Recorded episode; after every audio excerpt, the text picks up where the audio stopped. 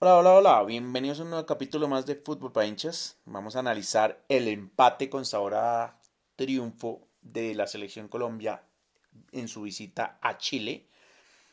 Eh, y vamos a ver también un poco los, las otras fechas de eliminatoria. Entonces, pues vamos a comenzar de una vez.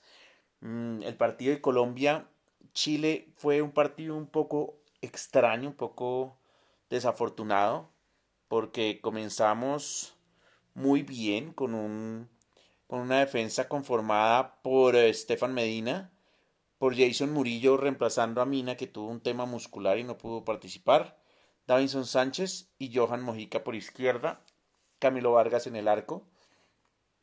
Eh, Johan Mojica y Estefan Medina, digamos, están haciendo un gran trabajo. Jason Murillo hizo buen partido, Davinson Sánchez también pero la desafortunada lesión de Estefan Medina, digamos que nos condicionó. El primer gol, nos vamos arriba con un gol de los dos laterales, de, perdón, del lateral de Estefan Medina y Lerma, donde llega Estefan Medina hasta el final, recupera un balón arriba, tira al centro, Lerma entra solo por el segundo palo, cabezazo y gol. Entonces nos vamos ganando súper temprano, en el minuto 6 íbamos ganando ya. Pero ahí el partido se complica, apenas se lesiona a Stefan Medina en el minuto 27 y entra Steven Alzate, volante. Eh, y Cuadrado, pues desafortunadamente tiene que pasar a cubrir el lateral derecho porque ya Arias se había lesionado de gravedad contra Venezuela, entonces nos habíamos quedado sin laterales en esta convocatoria. Entonces esto nos condiciona mucho porque Cuadrado obviamente en la mitad nos rinde mucho más. Es un jugador que tiene mucha salida de balón, que se junta mucho con James y hacen un 1-2 espectacular siempre estos dos jugadores. Y pues al ser este cambio obligado, pues perdemos esa salida de Cuadrado y además empieza Vidal a liderar el equipo chileno con garra y con huevos como siempre tanto es así que en un tiro de esquina, desafortunadamente Lerma va a rechazar el balón, Vial mete el pie primero y es, y, es penal. Penal pitado por el bar, el árbitro no lo vio, pero es penal al fin y al cabo. Entonces, pues ahí empata Chile. Y después en una jugada desafortunada de cuadrado, donde en vez de rechazar, quiere como parar el balón. Llega Alexis Sánchez, se le anticipa a Vargas y define para el 2-1. Y hasta ahí digamos que el partido, el partido más extraño, porque Chile no había llegado, llegó dos veces y dos goles, dos errores nuestros. Eh, y pues ahí se pone Chile a defender de una forma muy, muy, muy buena, la verdad, tengo que decirlo, hay que decir las cosas como son.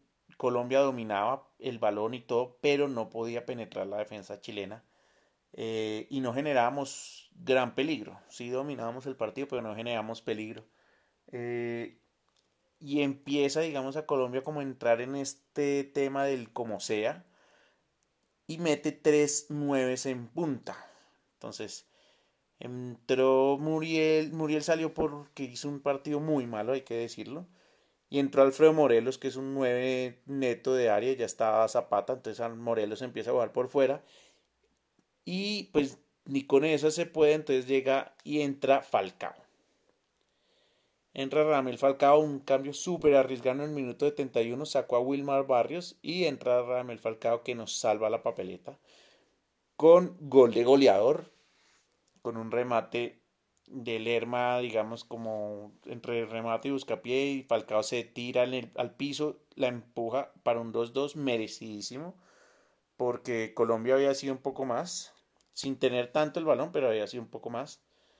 Había tenido nueve remates, nueve remates totales versus cinco de Chile, cinco a puerta y tres a puerta de Chile. Eh, entonces, pues sí, había sido un poco más y creo que sí merecíamos este empate. Quedo tranquilo con esta selección eh, porque pues ganarle a Chile, a este Chile no es fácil. Le sacamos un empate valiosísimo en su campo, en su terreno. Y dejamos a Chile, la verdad, muy mal parado porque queda solo con un punto de séptimo. Nosotros quedamos con cuatro puntos de terceros empatados en puntos con Paraguay, pero con mejor diferencia de gol. Entonces, la verdad se pone esta eliminatoria, arrancamos como deberíamos arrancar. Me hubiera gustado, yo creo que si no se hubiera lesionado a Estefan Medina, hubiéramos podido arrancar con un triunfo, pero pues, bueno, pues no se da, no, no podemos tampoco, digamos, culpar a la, a, la mala suerte que, que, tuvimos con las lesiones de nuestros laterales, uno en cada partido, porque pues es que es algo que, no, que nadie espera. Después viene el partido de Argentina-Bolivia en La Paz. Argentina empieza perdiendo 1-0 con gol de Moreno y le da la vuelta con gol de Lautaro primero y después con gol de Correa en el minuto 79 en un campo dificilísimo. Pueden ser todos los equipos mejor que Bolivia, pero La Paz es muy difícil de ganar por la altura. La altura equipara los, las elecciones.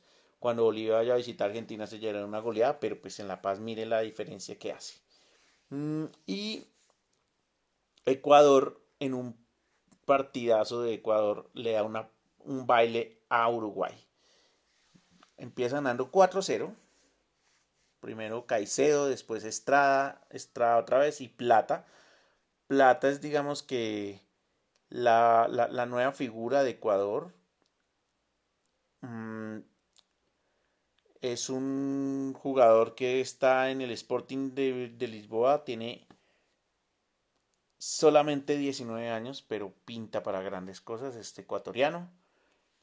Y ya después con dos penales que le conceden a Luis Suárez, pues hacen el descuento 4-2, pero la verdad fue un baile. Uruguay, muy mal este Uruguay. Mm, ganó por el bar en la primera fecha contra Chile, pero acá llega y fácil le, dice Ecuador, aquí estoy yo, 4-2, y Ecuador tampoco es que tenga un equipo tan sólido, pero pues creo que va a generarle muchas complicaciones a varios equipos, sobre todo jugando el local que se hace tan fuerte Ecuador. También tuvimos un Venezuela-Paraguay, Venezuela pierde local, con gol de Jiménez en el minuto 85. Paraguay que tampoco es que tenga mucho, pero pues es que Venezuela está muy mal, entonces a Venezuela hay que ganarle eh, allá también. Oigan, ya le ganamos en Barranquilla, hay que ganarle a Venezuela los dos partidos.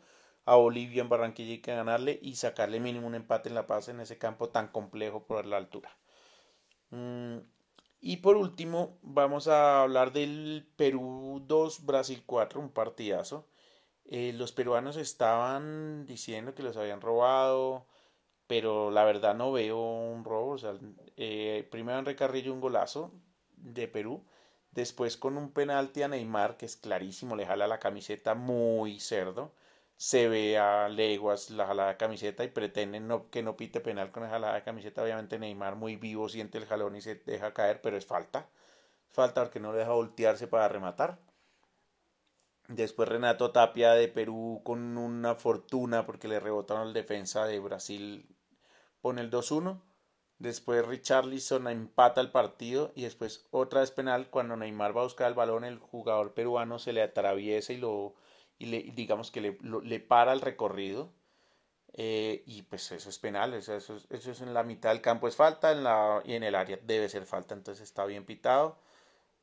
Mm, ahí ya los peruanos se salen del partido. Hay un codazo a, a Richarlison un jugador de Perú. Para mí es roja directa. No hay nada que hacer, no hay nada que pelear ahí porque el, el brasilero va a cubrirlo y le mete el codo, pero de una forma brutal.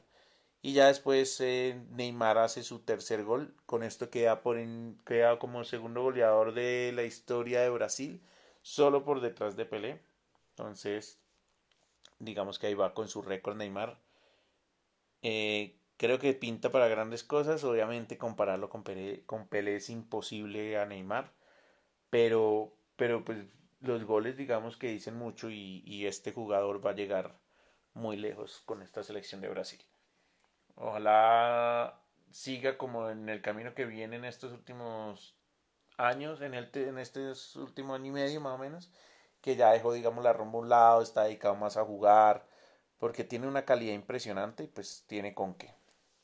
Este es el análisis rápido de las eliminatorias de esta segunda fecha. Me encantó el trabajo que hizo Colombia, la verdad, quedo muy contento con nuestra selección. Eh, y tenemos que pensar en grande, tenemos que decir que estamos por encima de muchas selecciones, que podemos hacerle hasta partido y ganarle a Argentina. Entonces, creámonos el cuento. Eh, Brasil es otro, otro tema, pero podemos quedar por detrás de Brasil en estas eliminatorias sin ningún problema.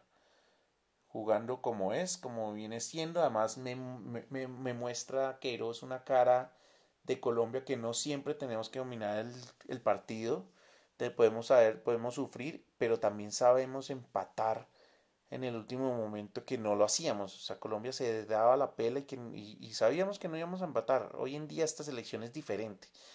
Metió tres nueves, obviamente, una cosa que no se esperaba, pero pues íbamos a llenar a Chile de centros, era obvio. Y eso se hizo. Cuadrado y Lerma empezaron a tirar centros y centros todo el tiempo hasta que por fin llegó uno extraño, no por arriba como yo pensé que iba a llegar el empate. Pero bueno, fue gol, entonces listo, está aquí el análisis y nos vemos el próximo fin de semana con un análisis más de la fecha del fútbol europeo que vuelve en las ligas. Muchos éxitos y buena semana para todos.